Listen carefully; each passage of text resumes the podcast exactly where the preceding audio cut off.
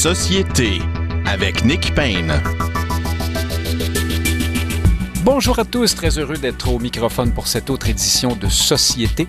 Euh, je vous souhaite la bienvenue, euh, en mon nom bien sûr, mais aussi euh, le nom de Valérien Fournier qui est à la mise en onde aujourd'hui. D'habitude, c'est Xavier Gauvin que nous saluons euh, également. Donc, nous allons euh, discuter dans quelques minutes de l'actualité politique euh, québécoise, en particulier canadienne peut-être un peu aussi. Elle est foisonnante. Guillaume Rousseau et Frédéric Bérard seront avec nous pour faire cet exercice que nous aimons beaucoup, je, l'avoue bien candidement. Mais d'abord, allons faire un tour à Paris. Vous savez que c'est la présidentielle qui connaît son dénouement euh, cette fin de semaine. Euh, nous avons beaucoup suivi cette élection, notamment en rejoignant régulièrement Christian Dufour. Aujourd'hui, c'est un homme plus occupé que nous trouvons à, Paris. Vous savez euh, probablement qu'il est un peu partout dans les médias français. Il, est, il a un horaire très chargé, mais il a accepté de nous jaser avec nous quelques instants. Mathieu Bock-Côté est au bout du fil. Bonjour, Mathieu Bock-Côté. Bonjour. Merci d'être avec nous. Euh, allons-y, allons tout de suite dans le, dans le vif du sujet. Avant de parler du débat de l'entre-deux tours qui avait lieu il y a quelques jours à peine, euh, commençons par le, résultat du premier tour, euh, Mathieu Bock-Côté. Que s'est-il passé exactement dans ce vote? Vous avez théorisé l'idée de la, recomposition du paysage politique français autour de trois blocs assez distincts. De quoi parliez-vous? Ce sont trois blocs qui se laissaient deviner depuis un bon moment. C'est-à-dire, d'un côté, un bloc de gauche, de gauche, on pourrait dire euh, décolonial, euh, multiculturaliste, décroissant, anticapitaliste, autour de Jean-Luc Mélenchon. Ensuite, un bloc central qui a une vocation, une prétention hégémonique autour d'Emmanuel Macron, qui prétend, donc, il est centré, central, libéral, européen et progressiste, et qui prétend intégrer toutes les contradictions du pays pour laisser dans les marges ce qu'il appelle les extrêmes.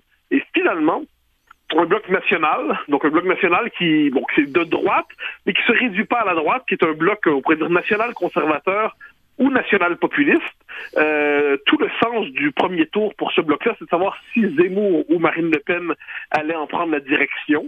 Là, pour l'instant, c'est Marine Le Pen qui l'a remporté, donc c'est la part nationale populiste qui est au deuxième tour. Si elle a un mauvais score, ça rouvre le jeu à droite. Et là, il y a Zemmour qui a d'ailleurs déjà lancé l'idée avec d'autres d'une euh, union des droites nationales, patriotes, tout ça, pour que la droite LR, donc la, la frange des qui appelle pas à voter Macron puis qui est conservatrice, le Rassemblement national et Reconquête s'unissent ensemble autour d'une nouvelle proposition politique pour constituer un bloc national.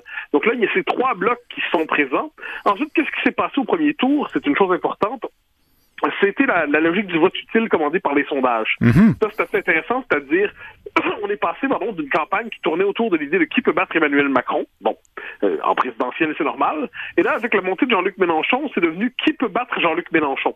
Et là, donc, à gauche, les partis traditionnels de gauche, notamment les écolos, le Parti socialiste, le Parti communiste, mais surtout, je dirais, les écolos, c'est particulier parce que eux, croyant en leur chance au début de la campagne, eh bien, ils se sont euh, effondrés, puis le, le vote utile à gauche est reporté sur Mélenchon en disant, on peut être au deuxième tour puis éviter que la droite nationale y soit. Donc, on, s'est tourné vers Mélenchon, puis il y a eu un vote, euh, un vote euh, stratégique pour Mélenchon. On a même Puis, entendu euh, Ségolène Royal, je crois, euh, se, sûr, ranger derrière absolument. Mélenchon, l'ancienne candidate Ah. Très juste, très juste. Et dans la droite nationale, ce qui est particulier, c'est que là, il y avait jusqu'au, en fait, je dirais jusqu'à la veille de l'invasion de l'Ukraine, Éric Zemmour était en, en ascension et donc il avait dépassé non seulement Valérie Pécresse, qui elle est, un peu dans la dans l'ancien monde c'est-à-dire avec l'ancien clivage gauche-droite classique. Il avait dépassé, on s'attendait à ce qu'il dépasse dans les jours qui suivaient euh, Marine Le Pen, mais finalement il s'est euh, était très fortement frappé par la crise ukrainienne, euh, pour différentes raisons qu'on a, qu'on- que l'on sait, je devine, puis sur lesquelles on ne reviendra pas. Et qu'est-ce qui s'est passé là? Eh bien, le vote utile dans la droite nationale s'est tourné vers Marine Le Pen. Et on a vu beaucoup de gens dans les derniers jours de la campagne, notamment des gens de la campagne Zemmour, dire, ben, on était avec lui, mais on veut empêcher Mélenchon de se rendre au deuxième tour. Donc, on se tourne vers Marine Le Pen, qui est désormais notre candidate pour le, vote utile de la droite nationale. Et là, le résultat de tout ça, c'est qu'on a donc trois blocs qui se dégagent. Et ce paradoxe, c'est assez intéressant. À l'automne, on disait que jamais la France n'avait été aussi à droite, entre guillemets. Euh, puis pas de la, droite simplement libérale, droite identitaire, droite conservatrice et tout ça. Puis on s'attendait à ce que cette part-là de la droite fixe les thèmes de la campagne présidentielle. Finalement, elle n'est pas parvenue, sauf à l'automne, à imposer ces thèmes-là. Mais ce qu'on voit, c'est un deuxième tour paradoxal où parce que Jean-Luc Mélenchon est arrivé au, euh, au euh, a eu un score très élevé. Très élevé, tout près de Marine Le Pen, en fait. Bien sûr, mhm. absolument. Alors, Emmanuel Macron se tourne vers le vote Mélenchon pour être capable de le détourner vers lui. Donc là, qu'est-ce qu'il fait? Il veut notamment avoir le vote communautariste musulman qui va voté à 69 pour Mélenchon et cherche à l'amener vers lui. Et il veut mobiliser le réflexe antifasciste d'une partie de la gauche française en disant attention, l'extrême droite est devant nous. Et Marine Le Pen dit ben moi mes électeurs que je veux ils sont chez Mélenchon, donc je vais euh, à la pêche aux, 30 ou 35% d'électeurs mélenchonistes qui pourraient voter pour moi, je vais pousser les autres à s'abstenir ou à voter blanc. Et puis euh, donc tout le monde courtise euh, la gauche, dites-vous. Ben oui, ben, en fait c'est que Jean-Luc Mélenchon devient la figure, l'inspirateur des thèmes du deuxième tour, avec ce qui est ça c'est assez particulier. Euh, le, une espèce de course à gauche. Donc, dans le cas d'Emmanuel Macron, on, on, comprend que chez lui, il a fait un premier tour de campagne plutôt au centre droit. Là, boum, il bascule à gauche. Dans le cas de Marine Le Pen, il y a, y a, y a que ceux qui sont euh, hypnotisés par son nom de famille qui sont surpris de la chose. Marine Le Pen, ça fait des années, comme j'aime dire, qu'elle est davantage Marine que Le Pen. Elle, son programme, son discours est un discours de gauche classique sur, sur, le plan socio-économique. Il y a encore une, la lutte contre l'immigration massive. Euh, la préférence nationale, c'est ça. Si on exclut ces questions-là, c'est un programme qui ressemble à... Oui. C'est un programme de, gauche classique. Et mhm. les autres questions, et là, c'est ce qui est paradoxal, c'est que dans la présente présidentielle, ces autres questions, donc le référendum sur l'immigration, l'identité, tout ça, avait été passablement laissé de côté par Marine Le Pen. Et comme si, oui, bon, oui, c'est dans son programme, mais c'est pas là-dessus qu'elle fait campagne. Et là, qu'est-ce qu'on a vu dans le deuxième tour? Ben, Emmanuel Macron s'est emparé de ces questions-là, les a mis au cœur du jeu, et il, il rappelait son programme à Marine Le Pen, qui, elle, avait tendance à le fuir, comme si fondamentalement, elle n'était pas à l'aise avec cette part de son programme. Et quand il y a eu le débat, euh, il y a débat il y a quelques jours, eh bien c'est particulier. Donc euh, immigration, islam, identité, assimilation, toutes ces questions-là qui ont leur importance en France ont été reportées à la toute fin du débat. Alors les enjeux qui permettaient de marquer le plus fortement la différenciation entre Marine Le Pen et euh, Emmanuel Macron sur l'identité ont été reportés à la fin et Marine Le Pen a voulu participer pour effacer la honte de 2017, transformer le débat en débat de technocrates où elle disait, ben, finalement, moi aussi, je suis bonne avec les chiffres, moi aussi, je suis bonne gestionnaire. Vous allez voir, donc je vais laver la honte de 2017.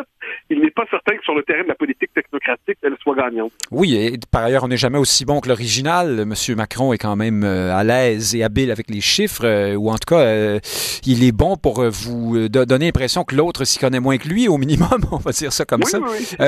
ce que vous, tout ce que vous venez de nous dire pose la question de, la vraie nature, si j'ose dire, de, Marine Le Pen. Alors, euh, tout le monde crie à l'extrême droite, j'ai envie de dire comme d'habitude.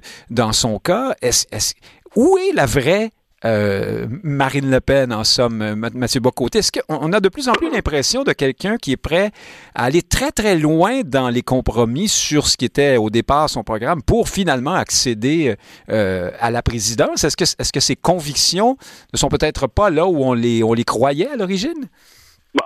Je, ne suis pas psychanalyste, euh, je n'ai pas accès à l'intimité de l'âme des êtres. Ensuite, ce que je pense, ce, que je pense, je pense que ce n'est pas qu'un choix stratégique. Ça correspond à des préférences politiques fortes. Marine Le Pen porte évidemment un nom de famille. Et euh, un nom de famille qui fait en sorte qu'elle est marquée à jamais, et puis il suffit d'avoir ce nom pour être marqué à jamais. Ensuite, ensuite, il y a une autre chose. Elle est, euh, elle a hérité d'un parti qui a euh, des origines euh, troubles, nul n'en doute, un parti complexe, mais qui avait quand même cette part-là qui, qui, était, bon, indéniablement, indéniablement complexe, disons ça comme ça. Mais elle, elle, Marine Le Pen, est une femme qui, globalement, par ses affects, son imaginaire, est davantage, on pourrait dire, c'est une populiste de gauche, disons ça comme ça, ou une nationale populiste, pour reprendre le concept de Taguieff. Les deux concepts sont bons. Mais je pense, au fond d'elle-même, elle a un côté bobo, si je peux me permettre, puis je dis pas ça de manière méprisante. Euh, c'est son, univers. Euh, c'est pas du tout une conservatrice sur le plan culturel. Euh, on est, on est très loin de la droite nationale catholique qui existait au Front national de l'époque. Donc c'est une c'est vraiment national euh, populiste ou une, un mélange de vieille gauche et de, de discours national. Mais elle-même, je pense qu'elle préfère faire campagne sur des questions sociales que sur des questions identitaires. Elle préfère en elle son je, dirais sa part euh, de gauche, entre guillemets, que son héritage de droite. Et de ce point de vue, moi, tous les espèces de spécialistes de l'exorcisme politique qui sont en disant extrême droite, extrême droite, extrême droite, extrême droite, et qui ne savent pas faire autre chose que répéter ça sans jamais être capable d'en fournir le début d'une définition. Ah, pour eux, c'est l'évidence absolue. Puis si on conteste qu'est-ce que vous entendez par extrême droite, oh là là, mais nous le savons bien. Non, on ne sait pas qu'est-ce que Ben, vous voulez dire par oui, là? est-ce qu'on là, parle de quelqu'un qui est, qui est à la droite de la droite sur l'échiquier politique actuel ou est-ce qu'on parle de la définition de l'extrême droite euh, au sens euh, où on l'entend historiquement? euh, Ouais, ouais, ouais, et, et- et surtout, moi, moi, c'est que c'est- c'est un concept, moi j'ai l'occasion de le dire souvent ici, c'est un concept dont la validité me semble euh, très faible. C'est-à-dire que si on veut des concepts, il y a des choses. Il y a eu, par exemple, en histoire, il y a le fascisme. Ça, c'est identifiable. On sait de quoi on parle. Il y a le nazisme. On sait exactement de quoi on parle. Il y a euh, la réaction. C'est toute autre chose, la réaction. C'est la, la pensée contre-révolutionnaire. Il y a le conservatisme. Il y a le libéralisme. Il y a le progressisme. euh, il y a euh, le socialisme. Il y a le communisme. Il y a le multiculturalisme. Il y a des doctrines qu'on peut reconnaître et qui permettent de... ce que- On sait de quoi on parle. Là, la notion d'extrême droite est une notion floue qui sert simplement à dire attention, danger, chien méchant, attention, porteur du mal, porteur du virus, bannissons-le. Mais on n'a jamais, j'ai passé ma, tout, je dirais, mes, mes sept derniers mois quand je recevais des politiques à leur demander, vous dénoncez l'extrême droite. Est-ce que je pourrais savoir de quoi vous parlez pour que je puisse moi aussi participer à la lutte, la lutte contre la bête? Ben, franchement, je le dis sans prétention, j'ai jamais eu de définition de la chose. Jamais. Jamais. Parce, parce que, non, mais parce que, parce que je pense qu'elle était définissable.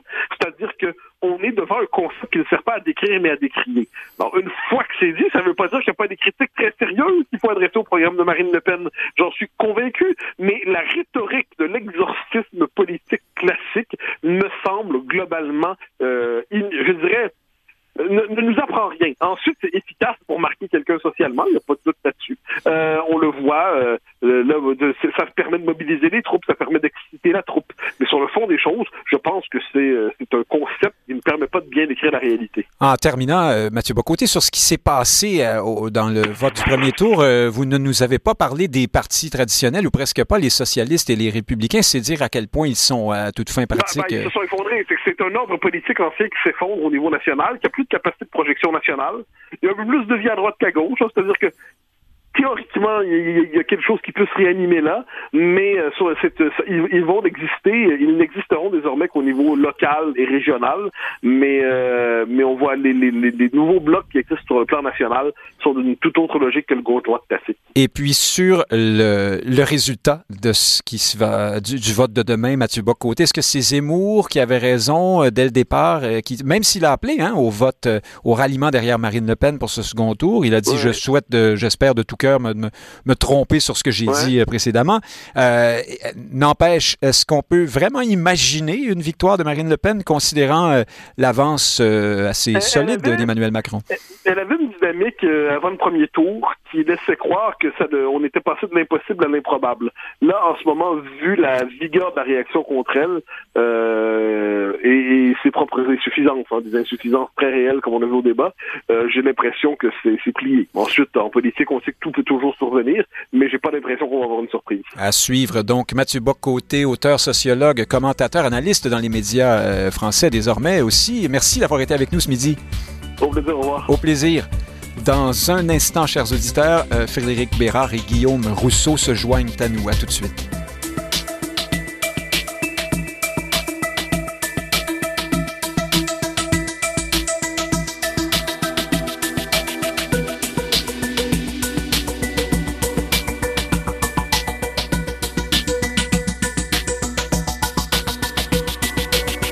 Alors, nous y voilà. Les deux sont avocats, imaginez. Nous sommes euh, bien entourés euh, pour la discussion ce midi. Je parle bien sûr de Guillaume Rousseau. Il est avec nous en direct de je ne sais où au Québec, la région de Sherbrooke peut-être. Bonjour Guillaume Rousseau.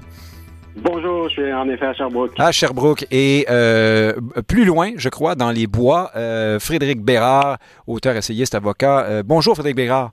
Bonjour, Nick Payne. Euh, alors, ben, beaucoup d'actions, beaucoup de sujets euh, dont il faut euh, débattre aujourd'hui. Commençons, allons-y, euh, allons-y. franchement, parlons caribou. Et je, ne- je ne parle pas de ces quelques indépendantistes qui restent au Parti québécois et qui sont eux aussi une espèce en voie de disparition, mais bien sûr. Euh, que le fédéral ne, viendra pas sauver dans ce cas-là, par contre. Non, M. Guilbeault. Euh, alors, euh, je commence avec vous, Guillaume Rousseau, puisqu'on vous entend moins souvent et c'est toujours un plaisir de, que vous soyez avec nous. alors, il faut nuancer. Hein, L'environnement n'était pas dans la Constitution de 1867. c'est devenu au fil d'une longue série de décisions de cours ce qu'on appelle une compétence partagée. Et là, euh, Stephen Guilbeault, euh, euh, obéissant à la loi sur les espèces en péril, si je ne m'abuse, et aussi au fait que le gouvernement du Canada a signé la Convention de l'ONU sur la diversité biologique, je crois.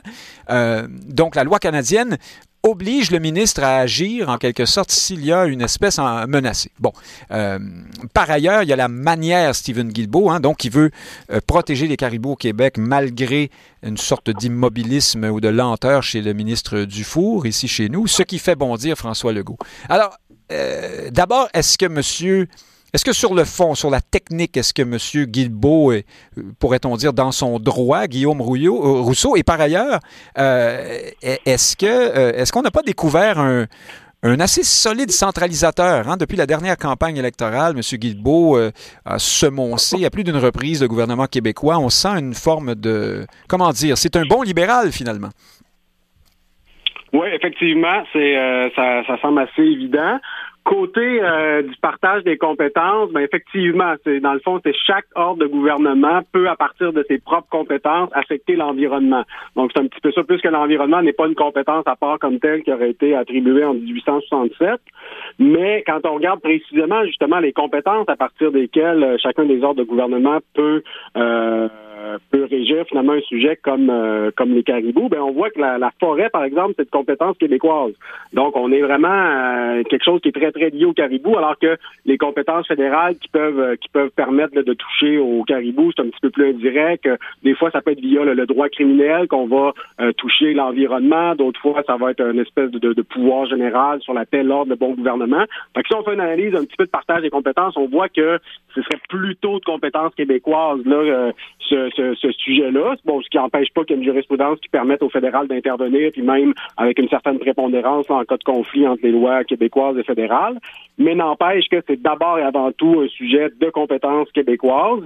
Alors ça, je pense qu'il faut le rappeler. C'est le Québec, pour l'essentiel, disant les forêts et tout, donc il est le plus à même d'avoir une gestion intégrée de tout ça, parce que la question des caribous peut pas se gérer de manière isolée par rapport à la forêt, l'occupation du territoire, euh, le développement régional, qui pour l'essentiel est de compétences euh, québécoises. évidemment, on voudrait toujours que ça aille plus vite dans ce genre de dossier, mais en même temps, il faut consulter, il faut, faut penser aux travailleurs et tout. C'est plus compliqué que juste dire on adopte très rapidement une mesure euh, draconienne de, protection des caribous. Alors tout ça est peut-être plus complexe que les propos de M. Guilbeault peuvent laisser croire. Puis l'autre chose, évidemment, à côté de laquelle on ne peut pas passer, c'est le timing. Donc, cette affaire-là qui survient juste après les annonces de M. Guilbeault pour un autre grand projet pétrolier, au moment même où le gouvernement du Québec lui confirme que le Québec sort du pétrole, de l'exploitation et de l'exploration.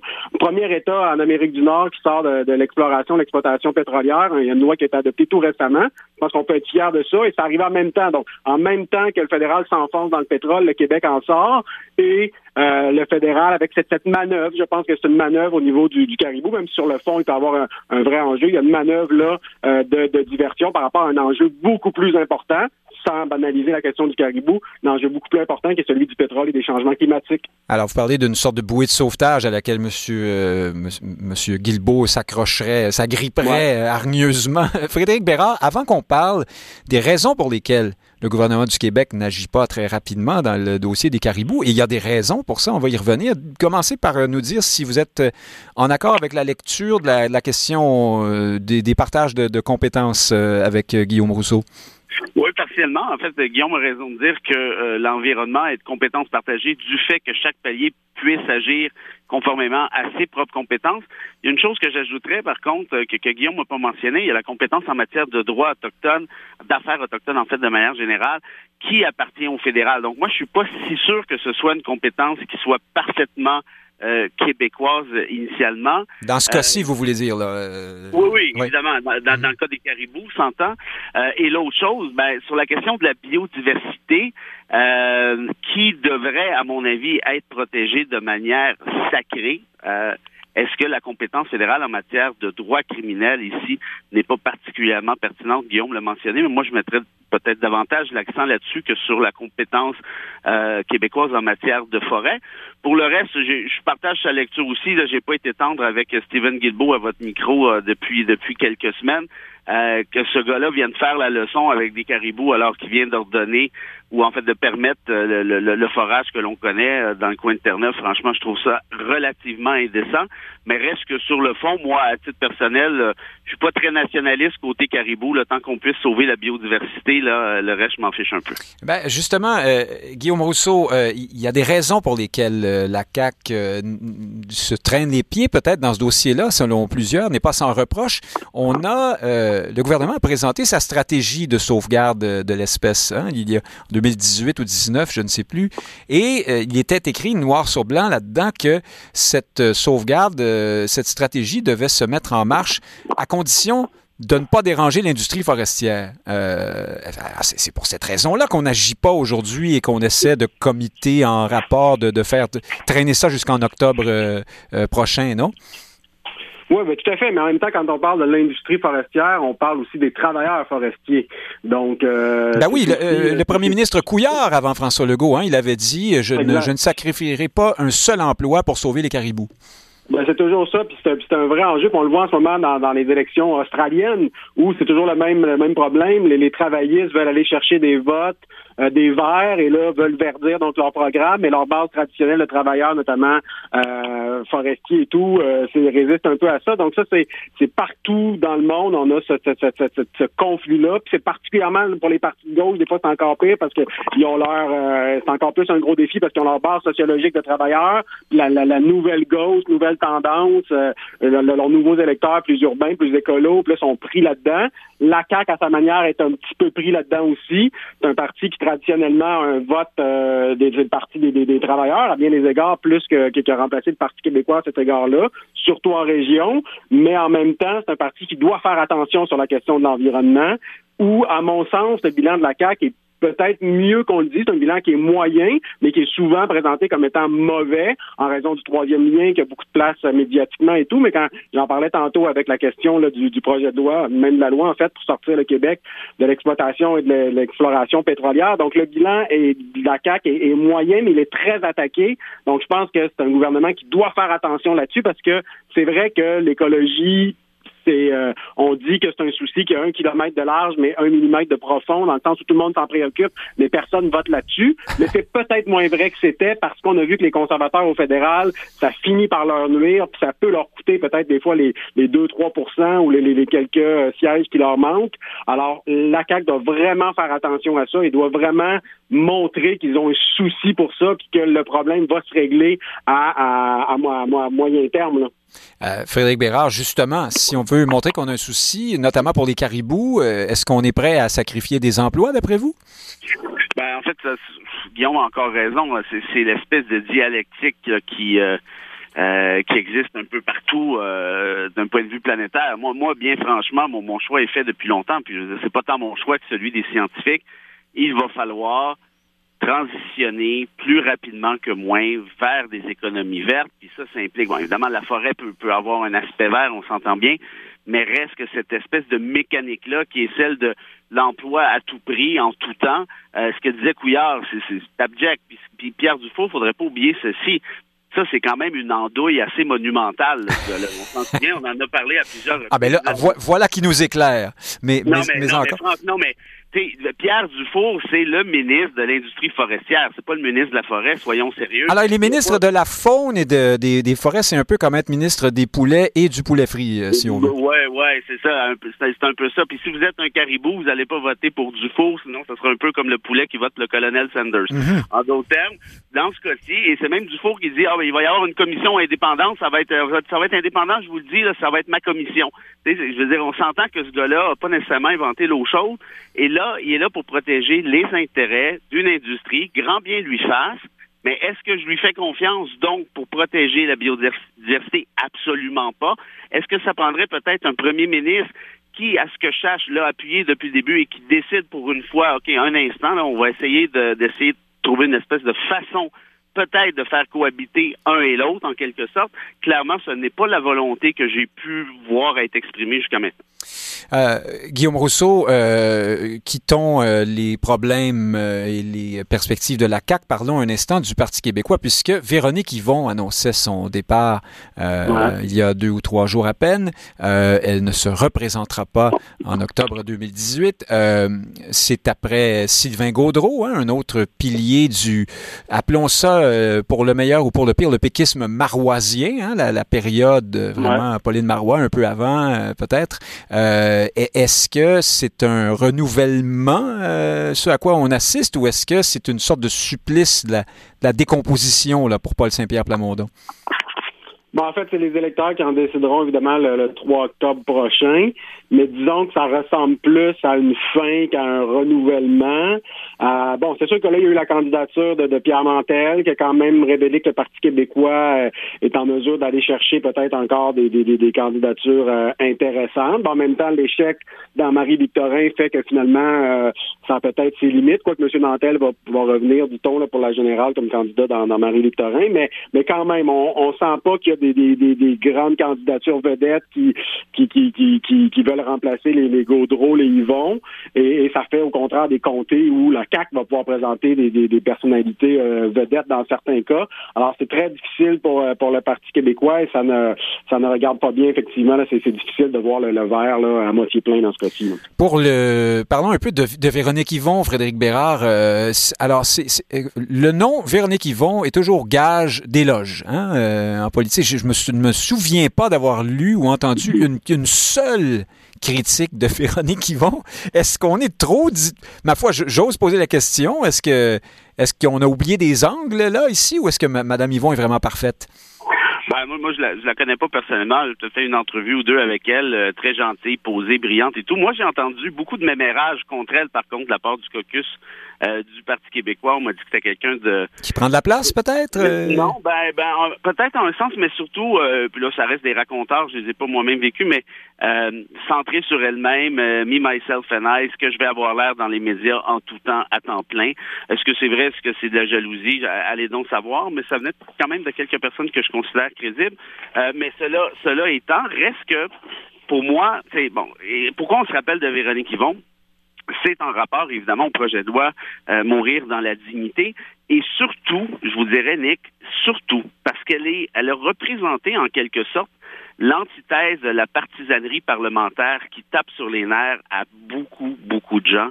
J'ai plutôt l'impression, moi, que c'est ça, en fait, qui a fait sa marque de commerce. Mais est-ce euh, que c'est ça? Est-ce que c'est... Mais vous avez bien raison, euh, puis je suis certain que nos auditeurs qui suivent la politique sont d'accord avec vous, mais je, je, je, fais exprès pour me faire, euh, encore une fois, non. un peu plus critique. Euh, c'est, ça marche, hein, ça vend ça, dire « je ne suis pas partisan, su à la partisanerie, dépassons cette, cette ancienne époque, faisons de la politique autrement ». C'est toujours très... Euh, euh, c'est gage d'une belle image, effectivement. Et en ce sens, je peux imaginer que oui, des gens du caucus et euh, de, ses collègues aient trouvé qu'elle se dorait un peu le blason avec ça. J'ai quand même entendu, moi, parfois, Madame Yvon faire des sorties parfaitement partisanes euh, d'opposition fâchée là, contre des décisions du gouvernement qui auraient probablement été les mêmes si son parti avait été au pouvoir aussi. Ben, oui, mais, mais vous voyez, un n'empêche pas l'autre. Dans l'optique où on peut tenter de, de, de, comment je dirais, euh, de, de, de, ralentir la partisanerie tout en, tout en faisant des attaques euh, du genre quand ils sont dus, quand elles sont dues, quand elles sont nécessaires. La réalité ici, c'est que ce projet de loi-là, qui est devenu donc une loi par la suite qui a été adoptée, on le sait, a mm -hmm. été rendu possible parce que justement, il y avait une espèce de... On a dépassé le, le clivage partisan. Oui, oui, mm -hmm. oui, parce que bon, elle faisait partie du gouvernement Marois qui était minoritaire, donc très nécessairement qu'elle n'avait pas le choix. Est-ce que ça aurait été le cas si le gouvernement en question avait été majoritaire? Allez donc savoir.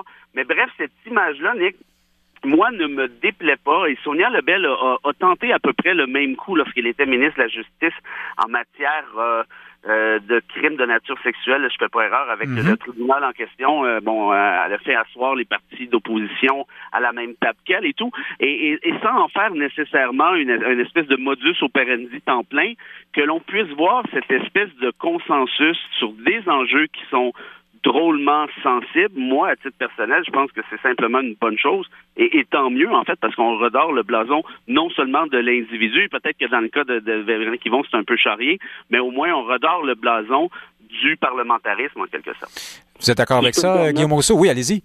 Ouais, ben c'est ça. Ben moi, je l'ai connu. Donc, euh, Véronique Yvon, j'ai été son conseiller politique pendant deux ans. Puis je peux vous dire que ces qualités qu'on lui reconnaît publiquement, ben en privé, c'est les mêmes qualités. Donc, euh, aussi humaine, aussi ouverte, aussi compétente. D'ailleurs, c'était dur d'être son conseiller politique parce qu'elle connaissait tellement bien ses dossiers que c'était difficile d'arriver avec une note de recherche poussée pour lui en apprendre. Puis euh, donc, c'était vraiment euh, quelque chose travailler pour une dame de cette ampleur. Maintenant, elle avait peut-être un petit peu les, les, les, les défauts de ses qualités, un comme tout le monde. C'est-à-dire que le fait qu'elle était non partisane faisait en sorte parfois qu'on avait l'impression qu'elle pouvait retenir ses coups. Et il euh, faut comprendre qu'au au début des années 2010, donc à l'époque où j'étais son conseiller, il y avait une stratégie qui avait été adoptée par Mme Marois et son leader, Stéphane Bédard, qui était d'être agressif contre M. Charret. Donc, M. Charret, jusqu'en 2010, c'était M. Téflon. Rien ne collait dessus. Et là, Mme Marois, M. Bédard avait décidé qu'il fallait l'attaquer, qu'il fallait mettre fin aux données euh, Charret, au gouvernement Charret. Donc, y avait une stratégie agressive et Mme Yvon est embarquée dans la stratégie, mais qu'à moitié. C'est comme si elle a pas, et, d'où le fait que peut-être certains collègues trouvaient qu'elle embarquait pas dans la stratégie collective, qu'elle jouait son style individuel. Donc, je peux comprendre un petit peu ces critiques-là. En même temps, ça a fait en sorte qu'elle a été peut-être très populaire à l'extérieur du parti, mais peut-être moins dans le parti. Oui, bon, généralement, les, les péquistes l'aimaient, évidemment, mais est-ce qu'ils étaient euh, vraiment... Ben, dire à quel point, elle était aimée, c'est... Oui, oui, allez-y. Au point, au point de vouloir en faire la chef, ben, peut-être pas, parce que quand elle s'est présentée, finalement, elle n'a pas fait de mauvaise campagne, elle avait des appuis, mais ça ça, ça, ça, a pas levé soudainement comme euh, tout le monde ne l'a pas vu comme la, la, future chef spontanément. Bon, finalement,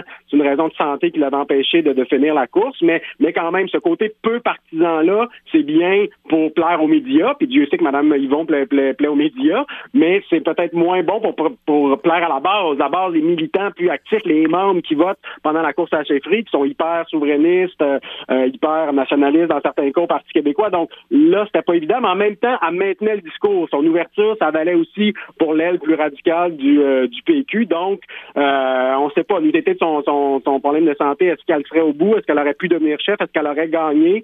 On ne le saura jamais, mais certes, ça marchait pas très bien, oui, à, ce moment-là. Mais allez savoir. Euh, Frédéric Bérard, euh, est-ce qu'on peut imaginer... C'est facile de prendre la décision de s'en aller quand votre parti a 9% dans les sondages et qu'il est sur une pente euh, abrupte qui ressemble au mont... Au mont enfin, à une glissade en bas de l'Himalaya depuis 20 ans. est-ce qu'on peut imaginer, même Yvon, qui s'en va et qui qui revient euh, après la débâcle électorale ou encore dans un autre parti ou dans un autre rôle euh, en avant-plan sur la scène publique? Bah, ça, j'en sais rien. Euh, moi, moi, ce que j'ai compris, ce qu'on m'a dit, je ne sais pas à quel point c'est vrai, mais, mais quand Saint-Pierre Plamondon a été élu chef du PQ, c'était déjà clair que Sylvain Gaudreau s'en allait, c'était déjà clair que Véronique Yvon partait elle aussi. Euh, mhm. Donc, c'est une question de temps et probablement qui, bon, dans le cas de Gaudreau, ça a été annoncé avant, mais peut-être que dans le cas d'Yvon, elle attendait de voir le résultat de, Marie-Victorin euh, et les derniers sondages qui très clairement démontrent que le parti de Saint-Pierre Plamondon ne décolle pas du tout, surtout depuis l'arrivée d'Éric Duhem et ses conservateurs. Euh, donc, est-ce que est-ce que Véronique Yvon pourrait revenir dans un rôle ou dans l'autre? J'en sais rien. Euh, si elle est encore souverainiste, disons qu'il reste plus tant d'options, on s'entend bien. Euh, est-ce qu'elle cadrait à Québec solidaire? Je la connais pas assez, je ne sais pas, Guillaume le saurait mieux que moi. Sinon, je vois pas trop comment elle pourrait revenir dans, à même le parlementarisme.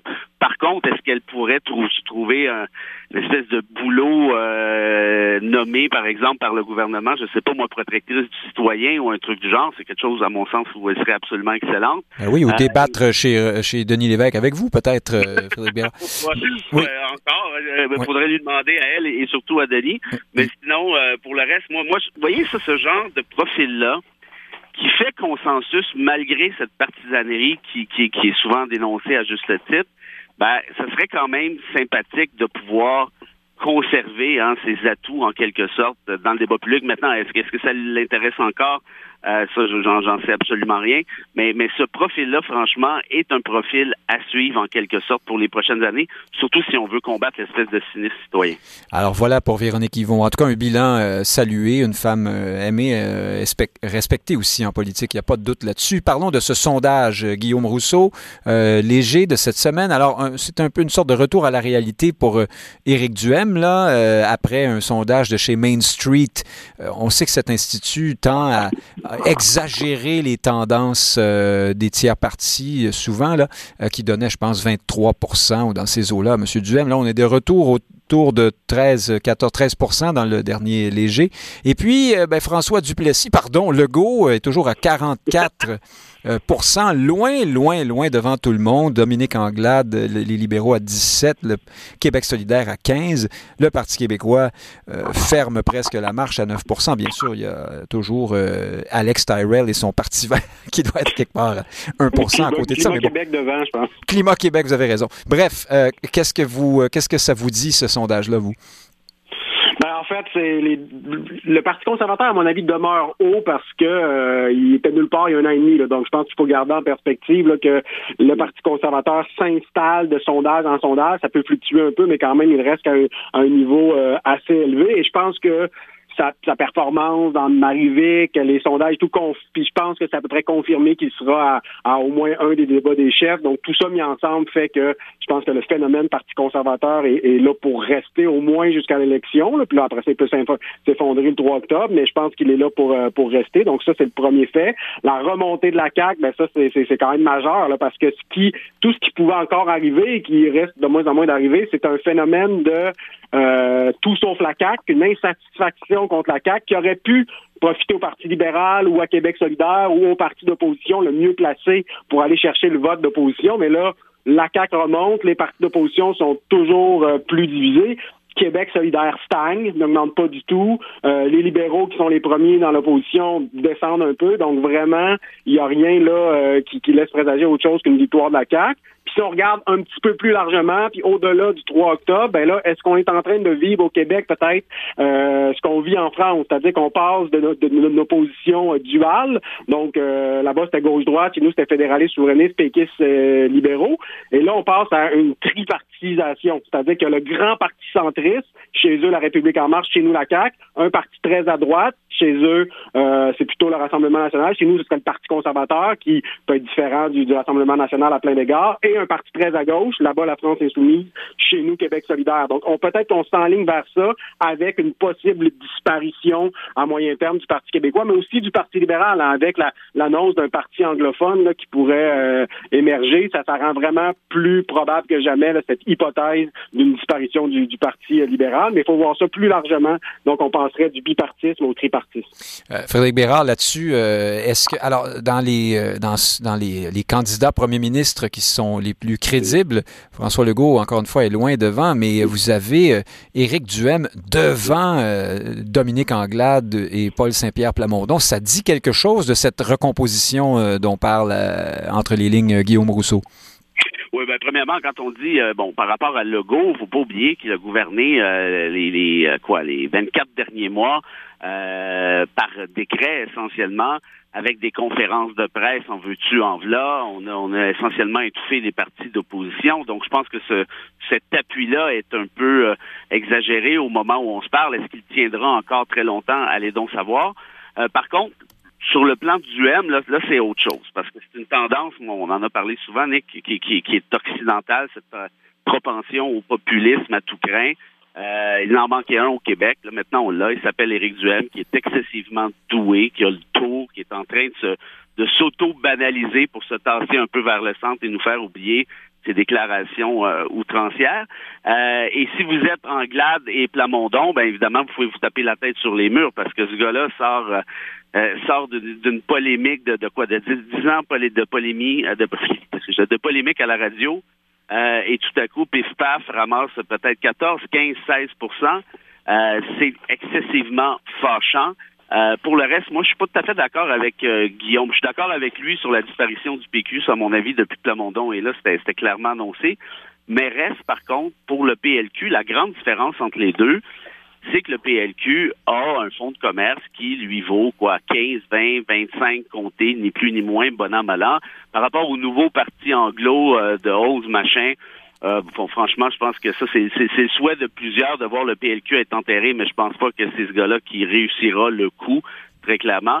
Cela dit, il va falloir que le PLQ aille chercher des appuis chez les francophones. Il y a de la difficulté à ramasser 10 ah, Là, on est à 10% C'est terrible. C'est vraiment une partie de groupe euh, d'intérêt.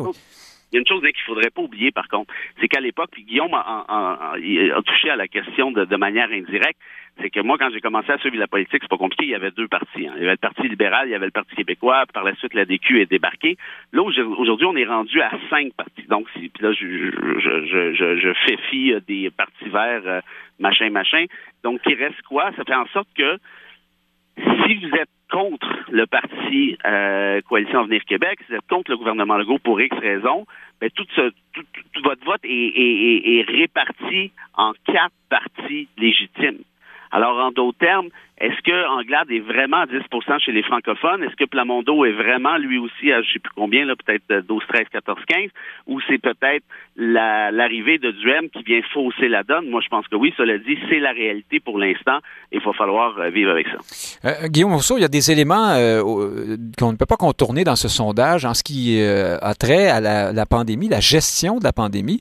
On a fait beaucoup état après le jour de l'an et dans les semaines de, cet hiver, janvier, février même, euh, de la grogne, de l'insatisfaction, de la fatigue euh, covidienne en quelque sorte et de la grogne devant la gestion du gouvernement Legault. Or, il ne semble pas y avoir de prime à payer pour, pour, pour, M. Legault à ce sujet. Et puis, quand on interroge les Québécois à savoir si, par exemple, allez-vous continuer de porter le masque s'il est, même s'il n'est plus euh, exigé, une solide majorité répond oui à cette question.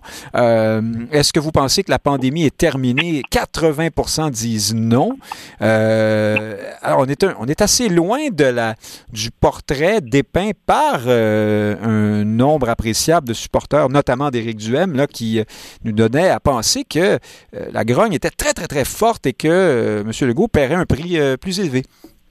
Effectivement, donc un dernier sondage avait mis la CAQ plus autour de 38-39. Donc on sentait à ce moment-là l'exaspération par rapport à, à la pandémie et tout. Et là, Là, on, a, on se sent sorti de la pandémie, même s'il y a encore quelques mesures et tout, c'est beaucoup moins présent dans, dans l'espace euh, médiatique. Donc, il y a de la place pour débattre d'autres choses et tout. Et là, automatiquement, on a une montée de la CAQ de, de 3-4 Donc là, je pense qu'on est, on est pas mal sur des chiffres hors pandémie. Et là, évidemment, il peut y avoir un retour, une, autre vague, puis un retour en pandémie qui peut nuire ou pas au gouvernement. Mais j'ai l'impression que là, on a atteint un stade un peu post-pandémie et ça ne semble pas profiter aux partis d'opposition, au contraire, même s'ils ont un tout petit peu plus de, visibilité dernièrement. Donc vraiment, on est euh, on est sur des chiffres là, de pandémie, de post-pandémie comme tel, et le gouvernement reste très fort. Donc je je vois pas là qu'est-ce qui euh, qu'est-ce qui peut euh, qu'est-ce que l'opposition peut espérer là dans un tel contexte. Bérard, est-ce qu'on assiste à la fin de l'antisanitarisme le plus virulent? Est-ce que, au fond, avec la pandémie qui se, normalise d'une certaine façon euh, et les règles qui ont été beaucoup assouplies, il faut le dire aussi, même si elles sont encore nombreuses, est-ce que, est que donc c'est la fin de ce, phénomène-là? Ben, c'est possible, mais moi je trouve ça très, très ironique, pour pas dire très comique, Nick, que euh, on a vu hein, le, le, gouvernement Legault avoir très clairement peur d'Éric Duhem dans les sondages, euh, tenter de banaliser euh, la, la, pandémie hein, au moment actuel. Hein, le Legault a dit quoi? a dit, ah, ben, c'est juste un petit rub, vous savez. Euh, alors qu'on voyait tout de suite que, que le Parti conservateur grimpait dans les sondages. On se souvient aussi de la manifestation des camionneurs à Québec comme par hasard, quelques jours après, on annonçait la fin d'une tonne de mesures sanitaires en question. Donc, Alors, donc, les manifestants ont obtenu euh, des résultats, d'une ah, certaine ben, façon. oui, oui, malheureusement. pas juste les manifestants, Éric Duhem aussi. Oui, oui, mais très, très clairement. Mais là, maintenant, pour Duhem, il y a un paradoxe dans son cas à lui aussi, dans l'optique où, si on ne parle plus de pandémie, est-ce qu'il conserve sa raison d'être? Ça, je suis pas très certain de ça. Et l'autre paradoxe, le premier que je voulais soulever, est le suivant, c'est que les, euh, Legault a très, très clairement eu peur à sa droite, a décidé donc de lâcher du lest pour couper l'herbe sous le pied de Duhem et compagnie. Mais là, il regarde le sondage qui est sorti il y a quelques jours, dont vous parliez il y a, il y a quelques minutes. Et là, on comprend que presque le trois quarts des Québécois conserveraient le masque, même si celui-ci n'était plus requis dans les espaces publics. Donc, en d'autres termes, est-ce que Legault n'a pas surévalué ou exagéré cette espèce de tendance euh, anti-sanitaire, moi, à mon avis, la raison, la, réponse est oui, du moins si on ce sondage. Euh, très, très difficile équilibre. Hein? On, ne le saura jamais. Euh, et qu'ont gagné ces mouvements au juste? Ont-ils vraiment gagné ou ils ont juste annoncé deux semaines, provoqué, si on veut, quelques semaines plus tôt, l'assouplissement qui allait venir quelques semaines plus tard? De toute façon, c'est difficile à dire. nous devions avoir Christian Dufour dans cette discussion, mais un problème technique nous empêchait de, de le joindre au panel mais nous allons euh, aller le rejoindre tout de suite. Donc, euh, chers amis, Frédéric Bérard, Guillaume Rousseau, deux avocats fort en gueule aujourd'hui, très intéressant. Merci d'avoir été avec nous ce midi. Merci à vous. Au plaisir. Donc, dans un instant, chers auditeurs, Christian Dufour nous parle euh, de, notamment de ce qui se passe à Shanghai. Et c'est quand même pas, pas banal, la gestion de la crise sanitaire là-bas, pour faire le pont avec ce dont on vient de parler, tiens, justement. À tout de suite.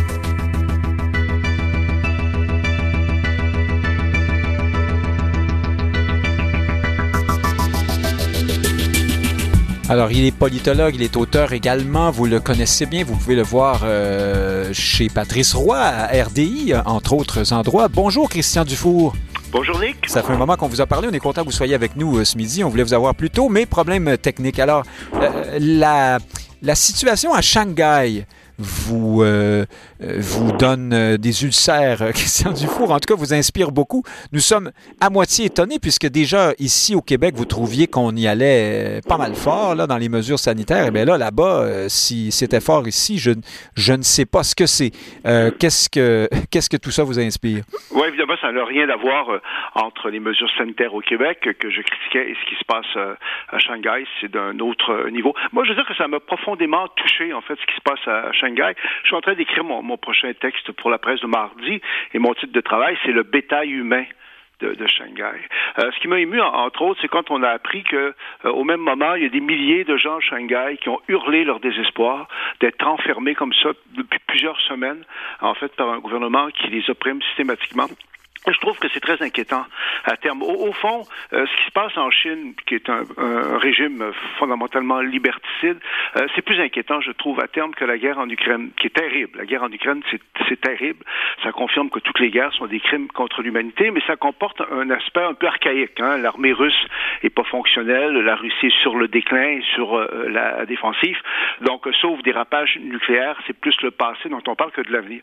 Ce qui se passe à, à, à Shanghai, en Chine, ça, montre que nous, les Occidentaux, bon, on a pris pour acquis longtemps que les valeurs démocratiques de liberté dont on était porteur euh, étaient en fait un peu l'avenir de l'humanité, hein, que la, modernisation, la mondialisation se fera à notre image. Euh, puis on réalise que c'est assez clair, que c'est pas le cas. On peut avoir du développement euh, sans avoir de démocratie, sans avoir de la liberté. Et la Chine en est un bon exemple. La Chine qui risque d'ailleurs d'être de voir sa position améliorée suite à la guerre en Ukraine. Donc je veux dire que je veux pas parler parler. Moi, ça m'inquiète profondément. Ça me touche, euh, ça m'a beaucoup touché, moi. C'est quand même nos frères et nos sœurs humains là, à Shanghai. Oui, précisons pour euh, nos auditeurs, Christian Dufour, que le, Shanghai applique vraiment le principe de COVID-0. Alors, à la moindre, au moindre soupçon, on ferme tout, on envoie les gens, on enferme, on sépare les enfants des parents et le reste et le reste. En fait, c'est très, euh, c'est très... très barbare. En fait, c'est inhumain. On, avait vu il y a deux ans un peu les prémices de ça à Wuhan, hein, au début de la pandémie. On avait vraiment configué la ville. Mais là, Shanghai, c'est autre chose. C'est quand même 24 millions d'habitants. C'est une ville beaucoup plus prestigieuse, beaucoup plus rebelle euh, aussi. Donc, c'est quand même très étonnant. Oui, ben, les Chinois se sont insurgés, hein, les, à Shanghai notamment, là, de certaines mesures. C'est ça, comme je l'ai dit, c'est qu'il y a eu un moment donné, et moi, c'est ça qui m'a touché. À un moment donné, les gens se sont mis à crier au même moment de, de leur balcon, à hurler. Pour... Mais c'est un pouvoir qui est extrêmement, euh, en fait, éthique. Euh, on réalise que le, pouvoir chinois, parce que moi je m'attaque au pouvoir chinois euh, essentiellement, c'est pas juste à l'égard des Ouïghours qu'il est, est qu'on sait que les Ouïghours, le peuple ouïghour fait l'objet d'une tentative de génocide, mhm. mais là on voit qu'il s'attaque même à sa population. Donc, donc moi ça m'inquiète parce qu'à l'époque de Mao, la Chine de Mao, bon, c'était autoritaire, mais c'était archaïque, c'était coupé du monde. Là, au fond, on a un même régime autoritaire, mais hyper moderne, qui a des ambitions à la grandeur de la, planète, et, et, aussi la guerre en Ukraine ferait sortir. Moi, ça m'a beaucoup stimulé dans un sens peut-être un peu mélodramatique, mais quand même, faut s'intéresser à ça. Ce serait frappant que l'enjeu de la guerre en Ukraine, c'est beaucoup la liberté des peuples. Et dans le reste du monde, c'est de plus en plus clair qu'on voit ça essentiellement comme euh, l'affaire de l'Occident. On est on est pas, on, se sent pas concerné par mhm. ça. Mhm. Moi, j'ai écrit il y a deux semaines un texte dans la presse. C'était les trois grandes peurs de l'humanité la peur climatique, la peur sanitaire et la peur euh, de la guerre. il y a des lecteurs qui m'ont dit très gentiment, vous devriez assumer, vous devriez ajouter la peur de perdre nos libertés. Mais moi, ce que je constate, c'est que ça, c'est pas une peur universelle. Euh, la liberté, la démocratie n'est pas valorisée dans tous les pays. Donc, on est comme confronté nous à l'Occident à notre perte d'influence face à des systèmes autoritaires et la Chine. C'est pas rien la Chine. Et moi, je trouve, je, suis content qu'on en parle. vous le savez, je vous avais écrit là-dessus parce que moi, je trouve que c'est gros là, ce qui se passe en Shanghai. C'est inquiétant parce que c'est c'est pas archaïque là. La Russie c'est mhm. archaïque quelque part. Mao c'est archaïque. Xi Jinping est pas archaïque. Qui est dans la modernité. C'est comme la modernité. Oui, non, la, Chine est à la fine pointe du progrès en même temps technique, et technologique. Mais dites-moi, Christian Dufour, quels sont les éléments qui, qui interviennent dans l'attitude des, des autorités chinoises? Est-ce que c'est est-ce qu'il y a une, question de culture ou est-ce que c'est le régime, le simple fait qu'on n'espère pas le vote, en quelque sorte, euh, laisse libre cours à toutes les, toutes les dérives, toutes, les exagérations dans la lutte contre le virus? Ou alors, je répète, est-ce qu'il y a une culture plus profonde qui fait que les libertés individuelles euh, en Chine, bon... C'est une très bonne question à laquelle il est difficile de répondre. Probablement qu'il y a des deux, c'est-à-dire que le régime euh, qui, est, qui, est, proprement oppressif, parce que ça n'a pas toujours été euh, comme ça. Quand, quand même, comme quand, quand, il y a eu le début de la libéralisation après Mao, il y a eu quand même des, des, mouvements démocratiques. Euh, mais il y a aussi la culture. C'est quand même une société qui n'a pas de, de, passé démocratique. Mais, mais cela dit, ce qui peut être encourageant, parce que moi je veux quand même être positif, je un gars positif, c'est que la question que ça nous amène à nous poser, jusqu'à quel point l'aspiration à la liberté est le propre de tout être humain. Parce qu'en en Asie, on a quand même des sociétés voisines comme le Japon, la Corée, Taïwan, qui sont d'authentiques démocraties. Euh, donc, euh, Hong Kong, même le, Hong Kong, bon, Hong Kong, c'était quand même tout un paradoxe parce que ça a été arraché dans des conditions odieuses à la Chine hein, en 1840, je pense, euh, mhm. lors de la guerre de l'opium. Et pourtant, la greffe démocratique avait prise. Donc, ce qui veut dire qu'on peut être chinois puis adhérer à la démocratie, même si on sait que Hong Kong a été remise au pas. Donc, je pense entièrement. Moi, la question que je me pose, là, je suis donc content d'en parler avec vous comme ça, là, en ayant tout un peu, c'est c'est jusqu'à quel point, même en Chine, l'aspiration à la démocratie va s'affirmer. Sinon, euh, si c'est pas le cas, là, on a un gros problème. Là.